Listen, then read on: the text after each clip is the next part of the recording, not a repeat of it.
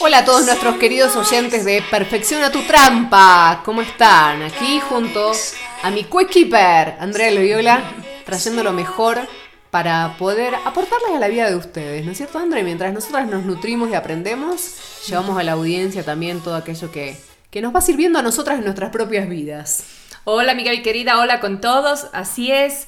Eh, experiencias y anécdotas que podemos compartir con nuestro, nuestra audiencia y hablar temas súper interesantes, que es lo que nos gusta a nosotras. Tal cual. Bueno, hoy justamente tenemos el libro del poder de la hora de Cartol, que bueno, es, es, es, un librazo, es como los clásicos que, que, te toca tener en tu biblioteca y a veces repasar de vez en cuando cuando eh, toda la turbulencia ¿no? del día a día nos come. Está bueno como tomar la pausa, parar y volver a recordar lo que, lo que es importante. De hecho, pareciera que los grandes problemas de la humanidad están arraigados en nuestra mente, ¿no es cierto? En cómo pensamos, en cómo nos identificamos, en cómo procesamos todo lo que nos sucede. Y de acuerdo a la interpretación que hacemos de la realidad o de las situaciones que nos pasan, sufrimos o nos volvemos felices, ¿no es cierto? Pero de acuerdo a Cartol, todo esto sucede en algo que se llama ego. ¿No es cierto? Ajá, para empezar, eh, aquí te voy a introducir algo que me pareció súper interesante que dice Cartol, que dice, ¿cómo puede una simple célula humana que mide una milésima de pulgada contener instrucciones en su ADN que llenaría mil libros de 600 páginas? Imagínate todo lo que no sabemos. No, no sabemos casi nada. Todo lo que no sabemos. Y justamente en esto comentaba él acerca de el espacio de no mente, que es el espacio donde surge toda la creatividad. Contanos un poco más acerca de eso. Esto es súper interesante porque él nos habla de, los artistas. Los artistas trabajan desde un estado de no mente, tienen un, silencio mental, podríamos decir, en el cual pueden ellos empezar a crear. ¿sí? Con ese espacio de no mente empiezan ellos a crear, a diferencia de los científicos. Ajá que ellos no, su mente no calla y por eso no son creativos. Bueno, yo no soy científica, pero mi mente no calla nunca. La mía tampoco. por eso pues, soy más científica que artista. Claro, así me va, así me va. Pero reconozco que, por ejemplo, las grandes ideas que he tenido eh, me han surgido en los espacios, para mí digo de no mente porque es el espacio entre el sueño, el espacio de vigilia que se llama, entre cuando te estás por quedar dormido. De hecho, mi conferencia TEDx Em, me acuerdo que en un momento me desperté a la noche y tenía el guion de lo que quería hablar. Inmediatamente lo escribí y después seguí durmiendo. Pero me ha pasado varias veces y cuando yo leo a Eckhart Tolle y dice, es el espacio no mente, el espacio donde surge el potencial absoluto del ser humano, para mí tuvo mucho sentido. Claro, así es. Y sabes qué, es una, es una herramienta súper importante lo que tú nos dices que estabas durmiendo, se te vinieron ideas de ese momento y lo apuntaste. Y eso es lo que no hacemos. Claro. Sí, ¿por qué? Por la pereza de no levantarnos, pero son esos instantes, yo justo te decía, he tenido momentos increíbles en, mi mente, esos pensamientos, pero luego se desvanecen. Es como cuando tenés un sueño que te da alguna información importante y decís, me tengo que acordar para contarle a no sé quién lo que soñé y después te olvidaste. Te despertaste y te olvidaste. Siempre sucede. Está que investiguemos de por qué sucede eso. Pero una de las turbulencias más grandes causadas en nuestra mente es en realidad por nuestro ego. Ahora, ¿qué es el ego? Porque viste que mucha gente dice, ay, tiene un ego, es una lucha de egos. Esta empresa, todo el mundo se pelea por el ego que tiene. Bueno, pero a veces no sé si la gente tiene demasiado en claro qué es el ego. A ver, el ego es la imagen mental de quién soy. O sea, es ese falso ser creado con la identificación de nuestra mente. O sea, aquello que yo creo que soy, pero que en verdad no soy. ¿No es cierto? Sí. Exactamente eso. ¿Y de qué se alimenta nuestro ego? ¿Cómo se configura esa identidad, esa identificación? Eso se alimenta a diario con, imagínate, con qué nomás, eh, con lo que nosotros, eh, que, a ver, con nuestras relaciones, sí, sí con quiénes nos llevamos. Nosotros dependemos mucho de con quién te llevas, eres tú, si no, no vales nada. Tal, cual, típico eso. de, acuerdo, tus relaciones definen también tu estatus. Eso. Ah, sos amiga de tal, ah, mira vos qué bien. Exacto, las relaciones te definen. Después lo que poseemos materialmente, no es lo mismo, voy a decir, no, no, soy fan de los carros, no, no tengo ni idea de carros. Para, es más, vos me venía a buscar una vez y yo después no, sé ni en qué carro me subí. y la segunda vez que me venía a buscar tengo que ver en qué carro estás porque nunca presto atención. Claro, son cosas sin importancia. Porque a mí no me importa, entonces nunca presto atención. A mí me da exactamente igual. Entonces, pero bueno, reconozco mi ignorancia en el tema. Hay gente que, claro, que no es lo mismo estar en un Audi que, me invento, en un Peugeot decís, wow, ¿Y cuál es la diferencia? El carro, está bien, por eso te define como persona. Ante mis ojos no, pero ante el ojo de quien maneja sí. Claro, ese es nuestro ego, que de acuerdo a lo que tenemos, eh, materialmente nosotros somos. Exacto. Entonces, no sé, ¿qué utilizas? ¿Qué marca de, ropa, de zapatos, eh, de joyas tú utilizas? Y eso te define como persona. Totalmente. Ahí está La manera en la que nos vestimos. Por ejemplo, no sé si a vos, te habrá pasado, pero yo he pasado por, por diferentes etapas en mi vida donde me he vestido más hippie, o sea, así con, con las babuchas y las remeras con mandalas y el pelo como así un poco desalineado. Y ahora que estoy más en la fase ejecutiva, porque me dedico al coaching ejecutivo, entonces los tacos altos, el trajecito, más formalita. exacto, más formalita. Y eso tiene que ver con identidades. En aquellos entonces yo daba clases de yoga, por ejemplo, y de meditación, y ahora doy capacitaciones en empresas. Entonces, tiene que ver con... Jamás podría haber entrado con, con mi vestimenta de yoga a una empresa a trabajar. Entonces también acá me identifico con lo que vos decís. Sí, sí, y por ejemplo, eh, cuando mis nenes estaban chiquitos, mi forma de vestir era mucho más formal, pantaloncito de tela y camisa y chompita y así, blusitas. Pero ahora no sé por qué me he sentido como que más libre, medio más, no sé, relajado. Sí, más deportiva. Y eso que no, no es para el deporte, sino para con zapato bajo o camisetitas, remeras, como tú dices. prolija, sí. pero como una onda más light. Sí, más light, como que más, sí, sí, sí. Okay, ¿será que maduraste en ese aspecto y como que ya, no es que no te importe, si te importa? No, me importa porque amo la moda, entonces como que también te vas ajustando a, también a lo, que, a lo que está. Claro. Pero tampoco sin darle importancia a que eso te defina a ti. A mí siempre me ha gustado vestirme bien, entonces, pero por el hecho de que yo me siento bien, no por el hecho de cómo me me gusta que me vean los demás. Pero esa parte no. Atento a eso. Yo creo que ahí Porque también estoy alimentando ahí mi ego. Exacto. Claro. Justo te iba a decir, creo que ahí hay una trampa para nuestros perfeccionistas. Sí, sí, sí. Que, ¿Cuál es? Sí, me he visto en una manera en la cual yo me siento cómoda, sí, pero es tu ego el que se siente cómodo. A tu ser le importa nada. No, a él no, no, no le para bola a eso. Exacto. Ahora, ¿cómo salimos? A ver, la apariencia física. Es súper importante. Súper importante. Porque por eso las dietas y, centrarnos mucho en lo que comemos. Ahí estamos también alimentando un, e, nuestro ego. Yo alimentaba muchísimo mi ego al momento que yo enseñaba a alimentarse saludable. Voy a, hablar desde mí. Esto que dijiste, la apariencia física. No, no me importa la apariencia física. Sí, ok, ¿cuánto gastas en cremas? ¿Cuánto gastas en dermatólogos de la si estás como yo entrando a los 40, ¿cuánto gastas en Botox? No, nada. nada, cero. ¿Cuánto gastas en moda para verte bien? O sea, no me importa la apariencia física. Ok, empezar a revisar el detalle de tu tarjeta de crédito y te vas a dar cuenta cuánto de verdad te importa. Ya, mejor, mejor revisemos la tarjeta de crédito y veamos, veamos cómo está nuestro ego. Está bueno, claro, y esas trampas nos tienen inmersas en un mundo que pensamos que no estamos alimentando nuestro ego, pero este rato me haces dar cuenta que sí, alimento mi ego también. Totalmente. Ahora, ¿cómo, cómo ayudamos a nuestros oyentes y nosotras mismas a salir de esta trampa del ego? ¿Cómo salimos de acá? Observando. Lo primero que tendríamos que hacer es tener en cuenta, eh, eh, no sé, como dice Edgar Tolle, observar lo suficiente. Bien. Sí, observar nuestra mente. eso, eso sería como que esa, salir de esa trampa del ego. Exacto. Él decía algo que me parece súper importante, no esto luchar contra el ego. Exacto, de no luchar. Porque cuando luchamos creamos más conflicto interno. Entonces no se trata de luchar contra... No hay que sacar al ego de ningún lado. Es simplemente parar, observar, observar en qué conversación estás, sentir. Con solamente observar lo que pasa, se produce esta disociación donde yo me doy cuenta que yo no soy esto. Que simplemente soy una presencia, como, dice también Deepak Chopra. Él dice me acuerdo en una conferencia, Deepak decía, y esto es un ejercicio que podemos hacer también con, nuestros oyentes, que es, tomate un minuto de silencio y observa. ¿Sentís que adentro de tu cuerpo habita algo? ¿Que adentro de tu cuerpo hay algo? Hay una presencia que es como que ve todo lo que está sucediendo, pero que no sos tu cuerpo, es un ser que habita adentro de tu cuerpo. ¿Podéis distinguirlo? Sí. Ok, ese es tu verdadero ser. Esa presencia que habita dentro tuyo y que está viendo una experiencia. Pero como dice Cartol, solo podemos acceder a ella en el silencio. Cuando paramos, hacemos el silencio, respiramos, podemos darnos cuenta que adentro de nuestro cuerpo hay una presencia que usa este cuerpo para vivir una experiencia. Como, como suelen decirse en metafísica, ¿no? Somos seres divinos, perfectos, que están viviendo una experiencia humana.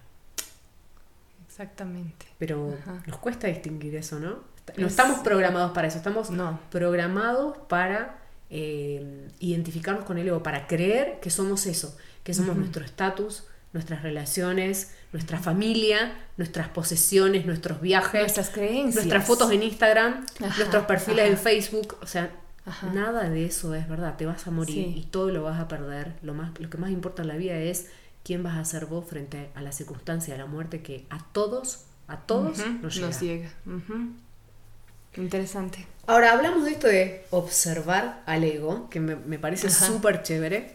Estoy ya cuencanizada. Bien, ¿pero qué significa eso? ¿Qué significa observar el ego? De acuerdo a lo que dice Tolle, Tol, Tolle, es que el ego no quiere ser visto porque sin conciencia el ego domina al ser. Exacto. O sea, tiene poder sobre nuestro ser real. Exacto. Si revelamos al ego, ¿sí? El ego pierde el poder que tiene acerca de nuestro ser. Por supuesto, el, ego es una construcción mental, que era lo que hablábamos justamente antes. Si lo revelamos, pierde el poder sobre nuestro ser. Al observar al ego como una entidad separada de nuestro propio ser, la entidad se rompe, porque me doy cuenta que no soy eso, no soy mis pensamientos, mis creencias, mis relaciones. Y entramos en una dimensión de conciencia más alta. Esa dimensión es la presencia. Totalmente. Cuando somos testigos del ego, y el ego ya no nos domina, encontramos justamente nuestra fuerza interior, porque nos damos cuenta que eso es otra cosa separada de mí y que yo mismo la construyo. Ahora, como yo mismo la construyo, la puedo deconstruir y volver a construir en algo más saludable. ¿no? Ese nivel de presencia, ese nivel de fuerza interior, es cuando Eckhart Tolle, si llegaste ahí, dice, accediste al poder de la hora. Ahora, esa, esa parte del poder de la hora me encanta porque, ¿qué pasa? Nada ocurre en el pasado, ni nada ocurre en el presente. ¿No es cierto? Por ejemplo, eh, yo te digo, André, em, vos me decís, bueno, ¿qué de aquí? Sí. Si concentramos nuestra atención en el ahora, ¿qué problema tenemos en este momento? ¿Qué problema tienes en este momento, por ejemplo? Si Hoy, ahora, en este, este momento, ¿qué problema tengo? Es, mira, tengo que terminar de saldar eh, mi, mi tarjeta de crédito y todavía no le cobré a un cliente. ¿Y dónde existe eso? ¿En el futuro? ¿Dónde? Claro, sí existe en el futuro porque es algo, algo que tengo que hacer. O por ejemplo, otro problema o preocupación, más dicho, que tengo en el ahora es que una de mis íntimas amigas terminó con su novio y le está pasando horrible. ¿Y desde dónde le ves? ¿Dónde está eso? En el pasado. Claro, porque no es algo que sucedió ahora, sino que sucedió en el pasado. Y así pasamos todo el tiempo. todo el tiempo. No hay un ahora, sino un pasado y un futuro. Es muy poderosa la pregunta que acabas de hacer muy poderosa, de es, si te concentras ahora en este momento, ¿qué problema tenés ahora? Y reconocer o darnos cuenta de que los problemas que tenemos o existen en el futuro o existen en el pasado. Entonces, nunca nada ocurrió en el pasado, dice Cartol, todo ocurrió en el ahora. Nunca nada ocurrirá en el futuro, ocurrirá en el ahora. Lo que nosotros consideramos como pasado es simplemente una huella de la memoria almacenada de la mente del ahora o sea, de una hora anterior. Cuando recordamos, eh, o mejor dicho, cuando imaginamos el futuro, es simplemente una proyección de la mente, que cuando ese futuro llegue, llega en el ahora, no llega en el futuro, llega, en el ahora. Y muchas veces ese futuro que nosotros imaginamos no suele ser después como sucede, ¿no? No, pues y eso es lo frustrante, porque tú te imaginas un futuro, eh, no sé, irrealista y, en el, y eso nos, nos frustra el momento del momento porque llega el, el, día que tú esperabas y no sucedió lo que tú pensabas. Totalmente. bueno, eso nos tiene frustrados. Eso nos causa siempre infelicidad porque es la expectativa versus la realidad. Pero a veces es tan lindo soñar. soñar no cuesta nada. Nada, es gratis. el dicho, soñar no cuesta nada y yo diría, mmm, soñar te cuesta caro cuando le pones demasiada expectativa. Porque si tu sueño no se cumple, ¿qué pasa? ¿Vas a sufrir? O sea, no, no estoy muy de acuerdo con la frase de soñar no cuesta nada yo. A mí en, mi caso particular. Claro, em, algo interesante que también aprendí de este libro es que decía que los problemas de la mente no se pueden resolver en el mismo nivel de la mente. y, y, Eckhart Tolle habla justamente de cómo a través de la observación, ¿no? de la presencia del ego, podemos hacer ese proceso de transmutación del ego, ¿no? De modificación, que es lo que los antiguos libros llamaban como el proceso de alquimia, que era transformar un metal de baja vibración en, un metal de alta vibración, como por ejemplo el oro. Pero no tenía que ver con una cuestión alquímica física, sino espiritual. Cómo convertir el dolor, las situaciones que no son como esperábamos, el sufrimiento, la ira, el enojo, o sea, todas las emociones negativas, cómo transformar eso en una emoción positiva. Y es volviendo al ser, lo que dice Cartol, volviendo a ser y detectar y tomar conciencia de que eso está sucediendo en el ámbito del ego. O sea, yo soy simplemente la presencia que lo observa. Y la presencia que lo observa, ¿qué hace? Acepta, abraza, incluye, integra. No trata de separar ni cambiar nada, simplemente abraza lo que está sucediendo como parte de una experiencia espiritual. ¿cómo crees y esa sería la herramienta. Claro. ¿Cómo crees que esto puede cambiar nuestra vida? Uy, muchísimo, increíblemente. Es que nosotros en el momento que usamos esta herramienta, todo va a cambiar en nuestra vida y en nuestro entorno. Nuestros pensamientos nos tienen a nosotros atascados en, no sé, en, una, en una cueva. En, una, cueva, De la que no podemos salir. Ok. ¿Y qué pasa cuando alguien sale de la cueva? Uy, se, libera. Se libera completamente. aparece la luz. Ajá aparece la luz. ¿Y tú crees que eh, para ir de la mano con, el libro del poder de la hora, eh, sería bueno tener como que esas clases de, mindfulness, de, yoga? totalmente. O, yo creo que también cualquier deporte, porque cuando pones el cuerpo, el cuerpo está en el ahora, no existe ningún otro lugar. Sí. cuando haces eh, running, yoga, lo, crossfit, no sé, lo que fuera, te trae a la hora. Pero lo que tiene quietud. El cuerpo. No, porque está, ojo, el movimiento también puede ser una meditación, hay muchas meditaciones en movimiento. Ah. Cuando anclas eh, tu experiencia al cuerpo, estás metido en el ahora. Lo que te invita a Cartol es a eh, detectar, o mejor dicho, tomar conciencia de esa presencia que existe adentro tuyo. Y ahí poder separar. Muchas veces sufrimos porque no somos el mejor, ¿no? Y mm. no se trata de ser mejor, se trata de ser mejor. Nada más. Ajá. Al momento de querer ser el mejor, ahí estamos alimentando nuestro ego. Tal cual, totalmente. Y él habla acerca del cuerpo del dolor como, como esa energía que, mm, que hace que el ego nos transforme en, sufrimiento. Y él dice algo súper interesante que me encantó, que habla de que las mujeres estamos como más ancladas en el cuerpo del dolor porque tenemos el ciclo menstrual. Y en el ciclo menstrual todos los meses tenemos dolores físicos. Incluso cuando ya entraste a la menopausia, igual, todo tu sistema hormonal produce cambios adentro de tu organismo que nos vinculan a todas las mujeres con el cuerpo del dolor. Entonces, desde este espacio tenemos como una especie de ventaja, voy a poner entre comillas, porque el dolor físico te lleva a la conciencia de que hay algo que necesitas transmutar. Que hay algo que tienes que transmutar, cosa que el hombre Pero en este caso, ¿cómo? A través de la presencia, es entender que lo que te está sucediendo ahora le pertenece al cuerpo porque no toca tu ser. Tu ser es inmutable frente al dolor. Y cuando tomas conciencia de eso, de la inmutabilidad que tiene tu ser, el dolor físico también empieza a mermar. Ah. Por eso es importante tener como estas pausas diarias. Yo siempre invito a mis, a mis clientes, eh, en todos los talleres, las capacitaciones que doy en empresa, siempre las, em, las, empiezo con ejercicios de mindfulness. Ah, y, mm, y es justamente la invitación para estar en el aquí y el ahora, para que el aprendizaje pueda ser absorbido y no mi mente estar en otro lugar y mi cuerpo solamente aquí, ¿no? Sino es como traer toda mi energía en este momento y tomar contacto con, esa presencia que, bueno, es, es inmutable ante la muerte. ¿Sabes qué? Eh, por ejemplo, cuando nosotros estamos motivados como por alguien o, con un libro, a mí lo que me pasaba al momento de leer El Poder de la Hora, que ya empecé hace algún tiempo a leerlo, eh, ese rato me concentraba, hacía lo que, lo que decía y estaba en un, en, un, momento pleno. Pero cuando ya me desconectaba del libro, ya terminé de leer el libro, pasó el tiempo, te vas olvidando, no lo practicas a diario y empieza nuevamente como que el cuerpo del dolor a, florecer. Exacto, Ajá. exacto. Pero necesitas esa práctica constante, necesitas ser un hábito. O sea, tú ese hábito, por ejemplo, lo haces a diario, ¿verdad? Sí, yo al menos, eh, si no es a la mañana por X razón, aunque sea a la tarde, pero, pero sí, tomo, me tomo meditaciones a diario. Em, y sí es un entrenamiento, sí es un entrenamiento. Hablamos que al principio que a veces está bueno tener de la mano un coach porque es como que tenés que rendirle cuentas. Y, ¿Hiciste o no hiciste? Sí, sí, sí hice. O, ay, no, mi coach.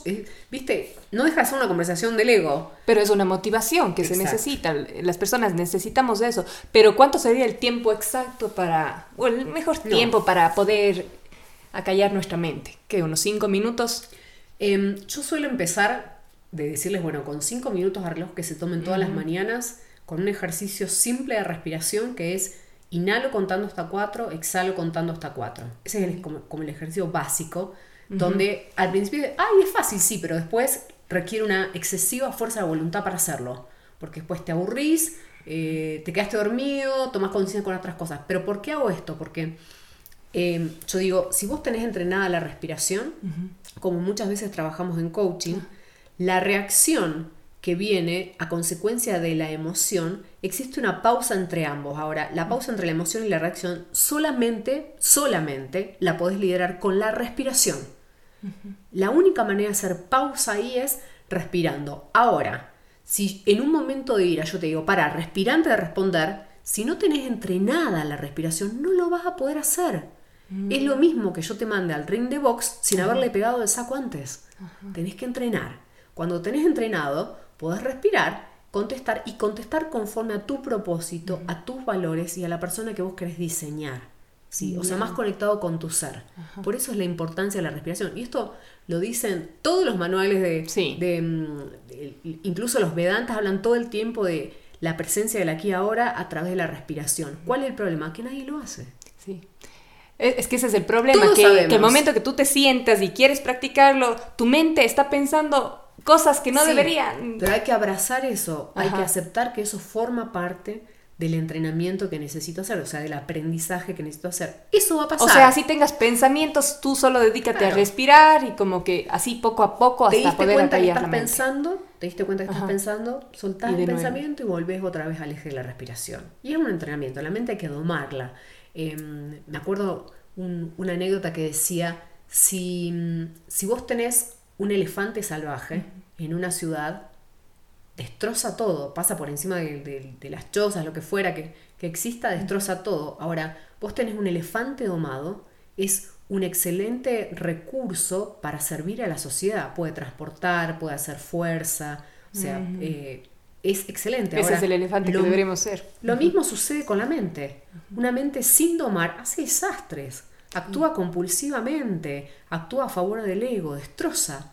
Ahora una mente domada es un excelente servidor para nuestro propio ser.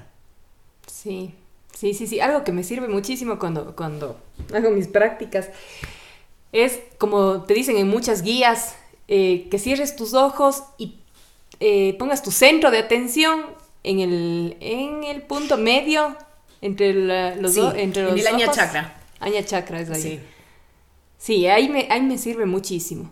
Chévere. Claro, porque tenés un punto de atención, un, punto donde te enfocas. Sí. Sí, sí, sí. Sí, y empezar a sentir, a veces, eh, cuando tú también te estás, no sé, bañando. A mí me encanta practicar cuando me estoy bañando. ¿Por qué? Porque empiezo a escuchar los, sonidos del agua. y empiezo a sentir cómo cae el agua en mi cuerpo. Y es lo más rico, porque al momento que ya me vienen pensamientos, cierro los ojos, sigo respirando, eh, oigo música súper suave y es el momento más relajado que existe y es el momento que me siento yo misma, que siento lo que sucede, que escucho lo, que hay a mi alrededor. O sea, como dice Eckhart Tolle, estás totalmente en la presencia de la hora. Totalmente, totalmente. Y fíjate lo importante de esto, porque cuando nos damos cuenta que estamos en el ahora, la ilusión del tiempo es pero terrible porque no existe el tiempo como tal, es simplemente una creación humana.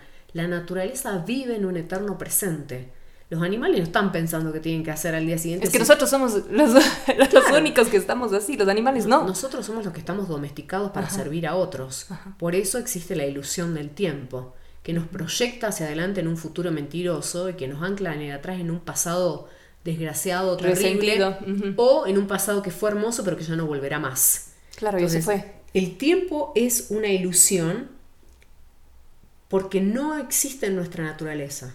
No existe, es simplemente una construcción nuestra por la cual somos altamente dominados, ¿no es cierto?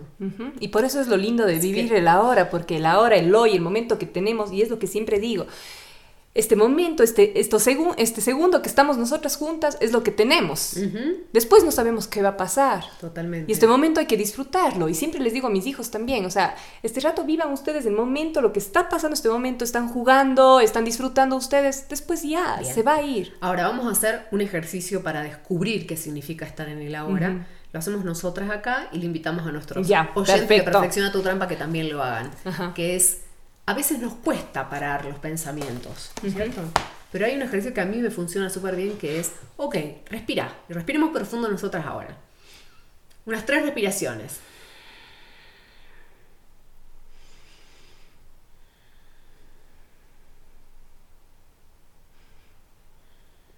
Bien, y ahora abrimos los ojos y miramos lo que hay afuera. Y empezamos a etiquetar todo lo que vemos. Vemos un cuadro con un dibujo hecho por alguna de tus hijas.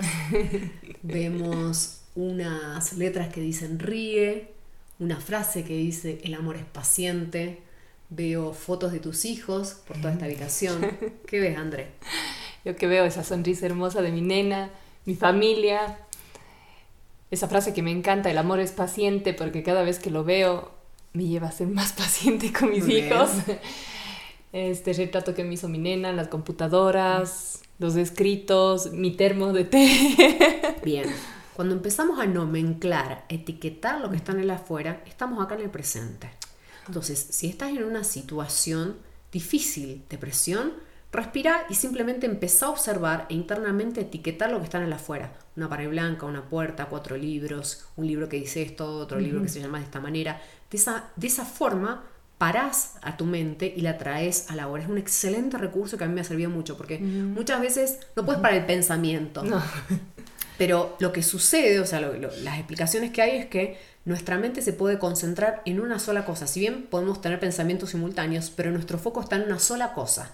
Si yo te digo, observemos, mejor dicho, escuchemos lo que sucede afuera de esta habitación, nos vamos a encontrar con que hay silencio, por lo tanto inferimos que no hay nadie en la casa, de repente escuchamos una puerta que se abre y se cierra, inferimos que alguien está entrando, nuestro foco de atención está en la habitación de al lado de lo que está sucediendo. Pero no podemos estar con el foco de atención allá y acá. Es uno. Entonces pone tu foco de atención donde sea el espacio más saludable. Entonces, mi querida Andre, nuestros perfeccionistas de trampa, ¿qué tienen que hacer para no salir de su propia trampa mental? Seguir encerrados pensando todo el tiempo en lo que va a pasar y en lo que pasará. Y en lo que pasó. Salte del presente, el presente no sirve para nada, edifica tu ego, andate al futuro, pensá qué vas a hacer y en el pasado quédate igual en un momento que nunca más volverá. Así que, Andre, un placer haber compartido este espacio con vos. Nos vemos en nuestro próximo podcast. Nos vemos, un beso a todos, chao chao.